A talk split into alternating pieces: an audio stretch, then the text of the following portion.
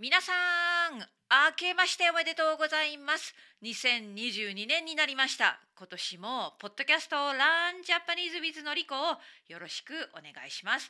去年も1月1日にエピソードをお届けしました。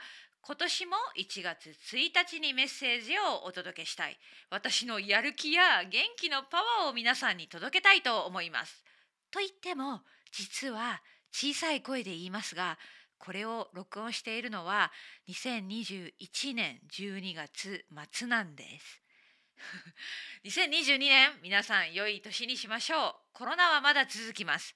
いろいろ心配することもたくさんありますよね。でもね前向きに明るく生きていきましょう。笑う角には福来たる。たくさん笑って笑顔で毎日を過ごしていきましょう。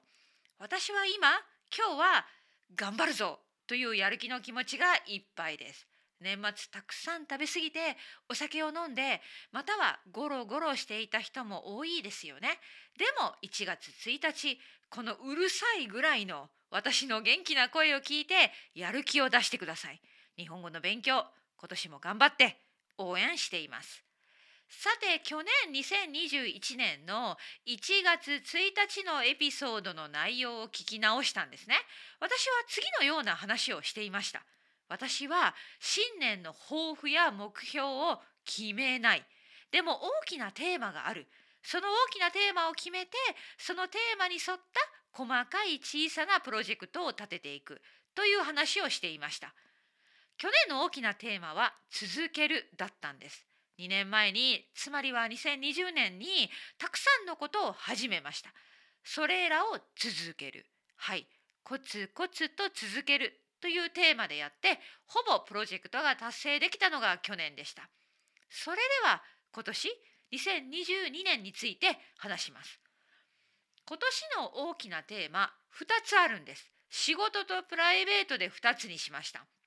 仕事のテーマはコミュニティ。私のコミュニティを大切にしていく。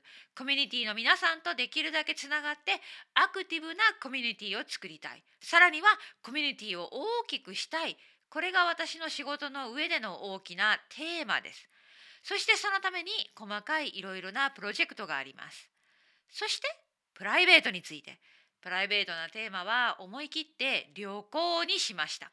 でも正直これはねテーマを作ってみたけど実現できるかもう今から心配です。つまりね今年は日本に行くぞ。日本に行ったらたくさん日本の国内旅行をするぞ。韓国や台湾にも行くぞ。そして義理の家族に会いにペルーにも行くぞ。っていう感じ。でも正直今のコロナの状況でこれは儚い夢となるかもしれません。でも諦めません最後まで。はい。それでは皆さん今年のやりたいことを挑戦したいことを頑張りたいことがありますか？新年の抱負がありますか？大体の人は新年の抱負を考えるけどほぼ実現できない達成できないっていう人が多いと思うんです。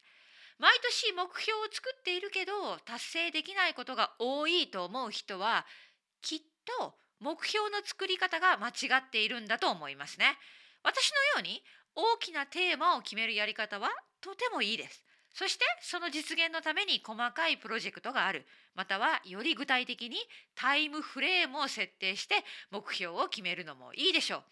実は私の場合は1年を4つに分けてそれぞれにプロジェクトの達成タイムフレームがあります。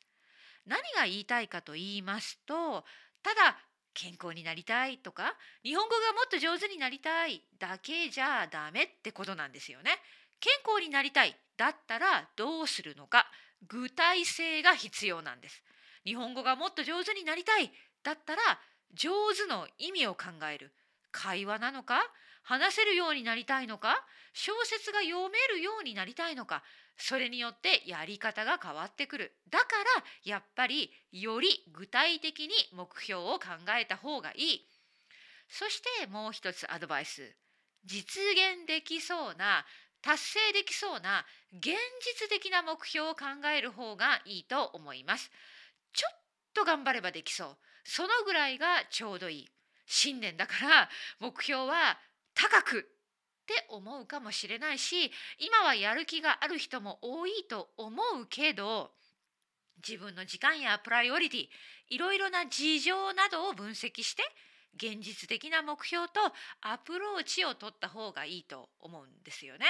だから高すぎる目標を設定して来月2月ぐらいになってもう無理だなんてことのないようにしてください。そう特に語学の勉強はやっぱり長期戦マラソンなんです。最後まで完走できるようにしてください。さて最後は健康の話。私はやっぱり病気になりたくない。健康でいたいです。健康じゃないとポッドキャストも続けられない。運動が苦手だけど今年もたくさんパワーウォークしてできるだけ野菜を食べて健康な生活を心がけたいです。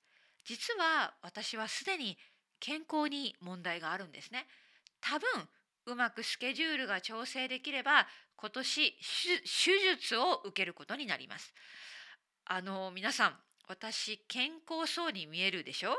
声だけ聞くとのりこさんの声はいつも元気だなんでそんなにテンションが高いの？って思うかもしれないけど実は100%健康なわけじゃないんですね。だから何歳になっても好きなことを続けて旅行もできて頭も精神的にも元気でいられるように生活を改善していこう。無理のないストレスのない生活をしていこうと考えているところです。でね旦那さんにお肉を食べる回数を減らして野菜だけを食べる日を作ろうって提案したら即座に却下。ダメ。って言われました。旦那さんはお肉が大好きなんだよね。私もお肉が大好きだけど今までのようにたくさん食べ過ぎることをしない。肉の量を減らす。ということを少しずつやっていこうと思っています。食生活の改善ですね。皆さんサラダや美味しい野菜の料理のレシピ知っていたら私に教えてください。もっともっと美味しく野菜を食べる工夫をしたいです。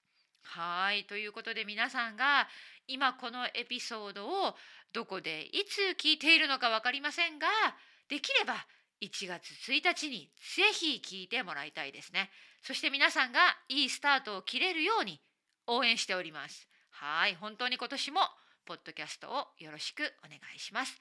年末たくさん食べて飲んで寝て休んでいた皆さん今日から頑張りましょう。